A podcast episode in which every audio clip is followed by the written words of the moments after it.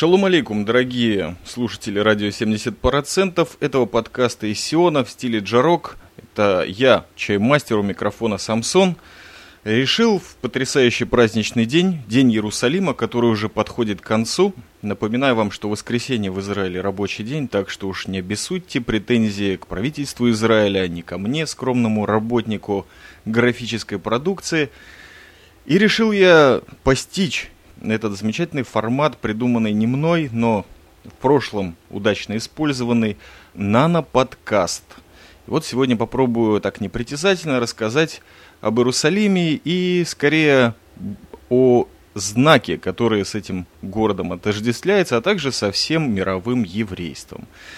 Я уже давно в Иерусалиме не живу, Давно не был на дне Иерусалима, но подозреваю, что день веселый, особенно если вы свободны от какой-либо смены в охране, или у вас просто выходной день, или вы безработный, так что, по-моему, можно бесплатно покататься на общественном транспорте, возможно, сейчас и на трамвае туда-сюда прокатиться.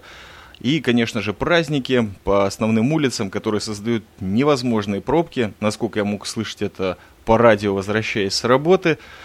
Э, день веселый. Иерусалим, безусловно, даже здесь, в городе апельсиновых кущ, это безусловный символ. Для тех, кто в этом городе никогда не был, такое вот общее поверье, что Иерусалим это не только город, а еще и символ. И другой символ, о котором я очень хочу поговорить сейчас, постараюсь, по крайней мере, это символ, который называется Маген Давид. То есть по-русски это звезда Давида или в прямом переводе щит Давида – Такая вот гексограмма интересная или гексограмма. Его можно встретить не только в Иерусалиме, конечно, и во всех областях Израиля, городах, поселках, да и просто заброшенных местах, а также по всему миру. И вот хотелось бы немножко заглянуть в историю этого знака, ну так, непритязательно, просто себе сделать такие заметки на полях. Итак, что такое Маген Давид или звезда Давида? Прежде всего, это гексограмма, шестиконечная звезда, как вы знаете, собрана из двух равносторонних треугольников, наложенных друг на друга, и вот образует структуру из шести равносторонних треугольников. 12 у него сторон всего получается. И есть другая версия, кстати, звезды Давида, и это пентаграмм. Вам известная звезда, ну, не только советская, а вообще из древности идущая. Вот немножко о древности поговорим. Маген Давид или звезда Давида известна вообще с древних времен. То есть даже какие-то там тысячелетия на Ближнем Востоке, еще до создания еврейского народа, он присутствовал во многих культурах, и в исламе в том числе, как и пентаграмм, так и гексаграмм. Он известен в буддизме, в других культурах э, Индии, как то индуизм, конечно же, в Египте он известен. Также в те тысячелетние стародавние времена он был символом культа Астарты – или Иштар. Также Маген Давид когда-то использовался, особенно в Египте, как средство от сглаза. А вот в буддизме, например, он был вспомогательным знаком для медитации в достижении тишины и гармонии. Вот в связи с иудаизмом знак этот впервые появляется где-то в бронзовом веке, если не ошибаюсь, седьмой век до нашей веры, если говорить о цифрах, и впервые он откопан в городе Цидон, который сейчас находится в Ливане. Также он появлялся уже чуть позже и в синагогах, особенно он так распространился в эпоху второго храма и гораздо позже. Но, судя по всему, религиозного значения он, конечно же, не имел, а зачастую появлялся рядом с той же пентаграммой, а также с другим знаком, которого сейчас принято обзывать свастикой. Этому даже есть пример археологический в синагоге в Капернауме или по-нашему Кфар-Нахум находятся вот как раз эти три знака вместе. Надо отметить, что далее э, знак использовался довольно широко, прежде всего, кроме ислама, конечно, в христианской традиции, в церквях его можно было э, в те далекие времена найти гораздо больше, чем э, в синагогах. И вот где-то первое письменное упоминание об этом, это в XII веке в книгах вавилонских мудрецов, там один из э, авторитетов того времени упоминает, что не следует из этого знака делать культ, а, а также высказывается несколько мнений о том, что у знака уже на тот момент появляются всякие мистические значения, в частности, на амулетах он появляется. А есть люди, верующие в то, что Магин Давид или звезда Давида или щит Давида – это ключ к толкованию книги или алфавита ангела Метатрона. Уже появляется Магин Давид как знак, как уже знак, который поднимает на знамена. В частности, двое лжемессий еврейской традиции, Давид Эль-Руи и Шафтай Цви, оба пользовались этим знаком на своих знаменах. Но вернемся к происхождению знака, не будем далеко убегать. Есть несколько версий, что он означает и как он появился. Но ни одна из них не официальная и во многом не подтверждена историческими источниками. Ну, самое распространенное о том, что у самого царя Давида этот знак был на щите. Видимо, по перекрестным железным полосам, которые скрепляли этот щит. Либо сам щит был в виде звезды Давида. Но, опять-таки, исторических подтверждений тому нет. Каббалисты уже гораздо позже считали, что Маген Давид – это символ спасения мира, который наступит с приходом Мессии, и поэтому вот Шафтай Цви, уже упомянутый лжемессия, его использовал, так сказать, как знак того спасения, который он нес.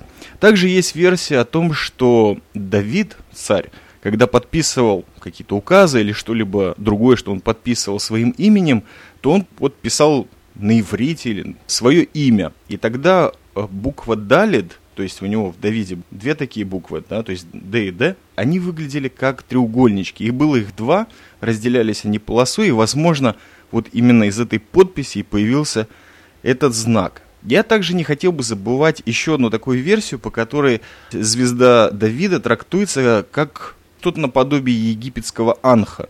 То есть это совмещение в одном знаке мужского символа, то есть треугольник наверх, и женского, соответственно, вниз. По-моему, так все логично.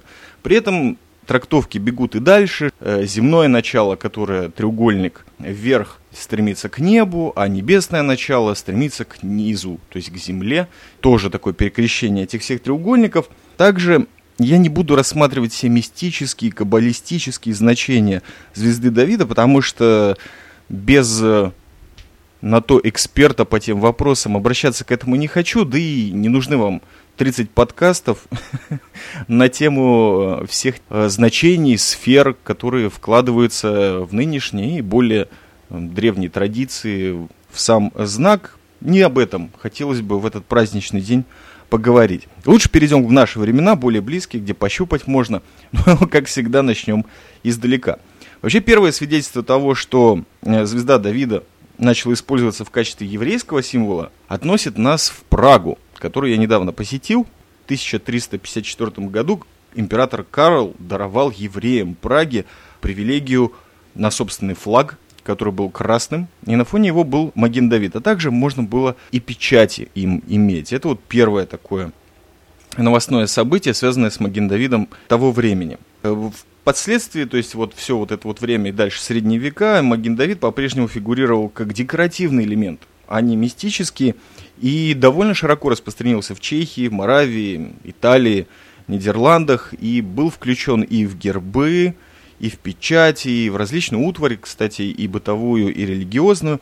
А вот в конце 18 века Маген Давид появился на еврейских надгробиях, а также в первых антисемитских карикатурах, где хотели, собственно говоря, обозначить евреев.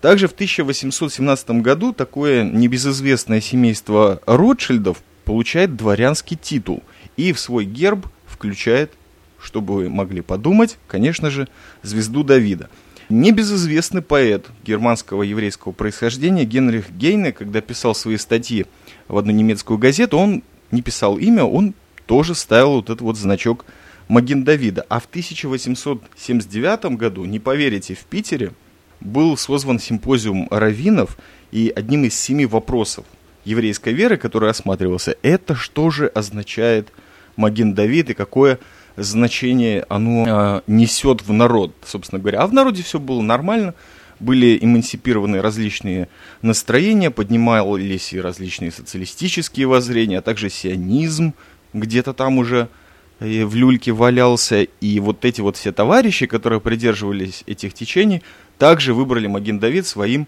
символом. Еще один момент, это уже в 1897 году первый Сионский конгресс, на котором товарищем Вольфсоном, Давидом, по-моему, было предложено модель флага будущего государства Израиля, а на самом деле на тот момент вообще сионистского движения. И это был флаг, посередине которого был, собственно говоря, голубой Магендавид. А вот 20 октября уже 1948 года правительство, временное на тот момент, будущее еврейское первое правительство в Израиле, добавило еще две полосы, и в конечном итоге этот стяг был принят как государственный флаг Израиля. Кстати, один момент э, на полях, довольно веселый, ну, наверное, для меня, а может быть и для вас. В Израиле нет Красного Креста, то есть, наверное, его представительство европейского есть, но сама организация э, носит название Красный Маген Давид. Это известная штучка, что он пытался войти в организацию Красного Креста мировую, но не давали.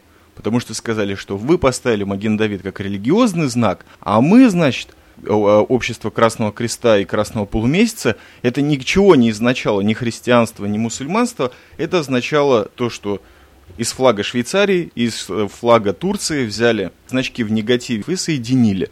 В конечном итоге сошлись на том, что заключили Маген Давид в ромбик и вроде как включили его в эту общую организацию. Ну и, конечно же, не нужно забывать э, ту печальную историю, что распространению Маген Давида очень способствовал нацистский режим Гитлера, который с 1931 года, если не ошибаюсь, и до 1945 э, метил каталогизированную часть населения завоеванных территорий, а также Германии, то есть евреев, вот этими небезызвестными желтыми Маген-Давидами. И есть еще одна такая версия, мною не проверенная, но вообще заслуживающая, мне кажется, озвучки – это в том, что в концлагерях было тоже принято других заключенных метить Магендавидом, но уже не желтым, а дальше шла градация по цветам. То есть, например, политически отмечались красным Магендавидом, иммигранты синим, гомосексуалисты розовым, соответственно.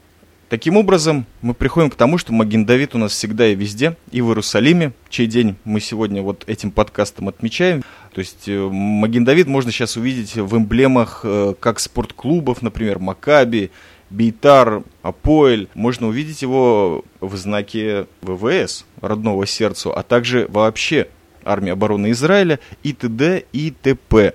Маген Давид просто везде. Просыпаешься, и звездочки, когда случайно об шкафу ударился, они как раз-таки магендавиды летают вокруг твоей башки.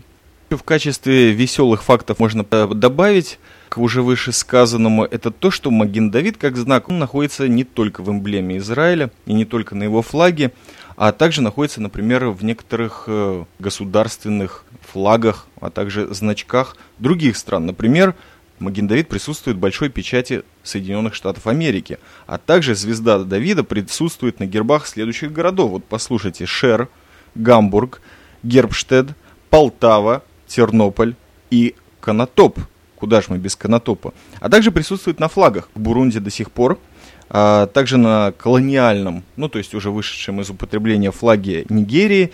И, не поверите, на флаге Северной Ирландии – то есть там такой Магин с рукой посередине, все как надо, который был в ходу до 1973 года, и сейчас, по-моему, э, он служит какой-то группе э, ирландцев, которые за то, чтобы Ирландию присоединить к Британии, если я не ошибаюсь.